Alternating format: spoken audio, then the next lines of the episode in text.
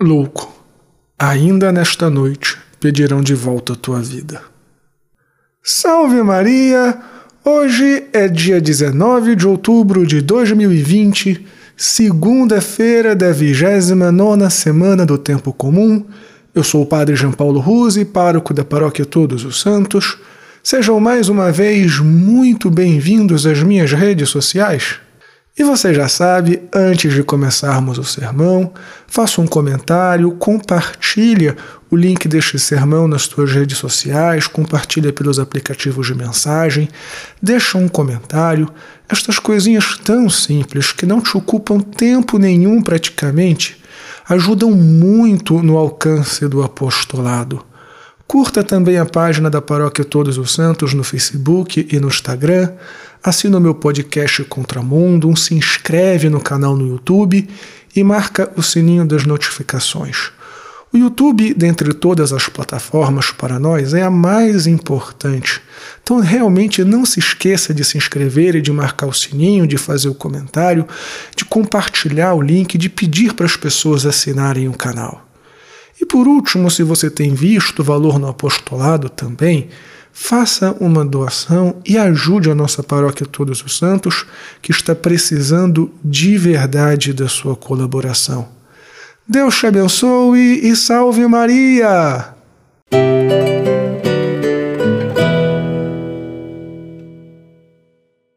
Muito bem, filhinhos, para começarmos o sermão de hoje, Vamos colocar algumas bases para que vocês entendam aonde eu quero chegar. Na primeira leitura, São Paulo fala de um falso Deus que governa entre o céu e a terra. É óbvio e evidente que São Paulo aqui está falando do demônio. E ele afirma que antes de recebermos a graça salvadora de Cristo, todos, voluntariamente ou não, de alguma maneira servíamos a este falso Deus. E qual é a lógica do argumento de São Paulo? Que antes da graça, por nossa natureza ser decaída, por nossa natureza ser marcada pelo pecado original, todas as nossas obras, tudo o que fazíamos, independentemente da bondade ou não das intenções, no fim das contas eram ruins, porque uma natureza caída é incapaz de fazer boas obras. E ainda que libertos pela graça, a nossa natureza redimida continua sofrendo as consequências do pecado original, que nós na teologia, vocês aprenderam na catequese, chamamos de concupiscência. Ou seja, mesmo que libertos do pecado original, todos nós continuamos com uma inclinação para o mal. Por esta razão, ainda assim, ainda no tempo da graça, quando nós não estamos sob o influxo da graça, as nossas obras continuam más. São Paulo afirma que a fé é que nos salva e não as obras, justamente por causa desta razão ainda que ele conclua dizendo que nós fomos criados e libertados por Deus para as boas obras. Mas estas boas obras somente são possíveis, insisto, sob o influxo da graça. Bem, eu entendo que isso é uma teologia um pouquinho complicada e difícil de entender. Mas nosso Senhor Jesus Cristo põe estas coisas em termos muito práticos no Evangelho e eu acredito que, de um modo muito particular, o exemplo de Jesus serve bastante para uma mentalidade contemporânea que está, de alguma forma ou de outra, se espalhando muito forte entre alguns católicos.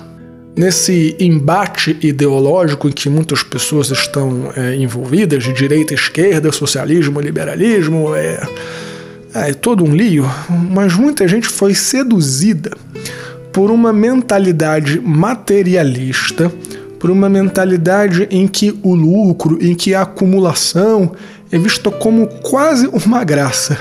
E olha, esta é uma mentalidade tipicamente protestante e que tem entrado dentro da Igreja Católica. Vocês não têm ideia de como eu escuto pessoas assim. Você tem que trabalhar duro, você tem que ficar rico, você tem que acumular. E se você não for rico, quer dizer que você é um preguiçoso, é um vagabundo. Olha, minha gente, é uma mentalidade nem um pouco católica. E como eu disse, Jesus coloca de uma maneira bem clara no evangelho de hoje, através da parábola que ele conta, do homem que acumulava dinheiro por acumular dinheiro. E repare que Jesus não diz que esse homem era mau, Jesus não diz que esse homem era é, ladrão, que ele conseguiu dinheiro de forma ilícita, apenas diz que ele era um acumulador, ou seja, alguém que tinha como meta de vida ser rico por ser rico. É claro que ser rico em si não é nenhum pecado.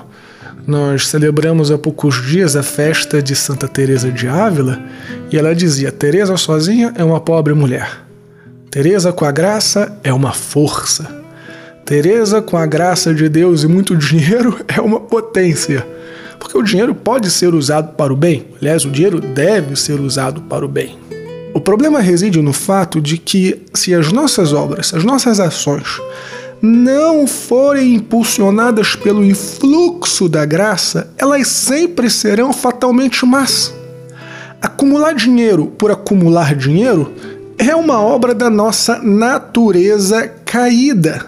O dinheiro aqui se converte em um ídolo, em um falso Deus. Entende o que eu estou querendo dizer? Você junta dinheiro, você trabalhar para fazer o bem, para ajudar a sua família, para dar um padrão de vida um pouquinho mais confortável para sua família, para ajudar as obras da igreja, para fazer caridade, são obras feitas sob o influxo da graça. Juntar dinheiro por juntar dinheiro é uma obra da carne. Mas este raciocínio não vale só para o dinheiro. Vamos falar, por exemplo, do matrimônio. Duas pessoas que se juntam só porque querem curtir a vida, porque querem é, suprir as suas carências. É uma obra da carne, é quase sempre pecaminoso e leva a tragédias e desgraças. Já o matrimônio bem vivido, o sacramento, é uma obra da graça. Portanto, filhinhos, peçamos a graça de Deus, porque um dia prestaremos conta da nossa vida, porque um dia prestaremos conta de tudo o que fizermos, e que neste dia apresentemos a Deus as obras da graça, não as obras da carne. Deus te abençoe e salve Maria!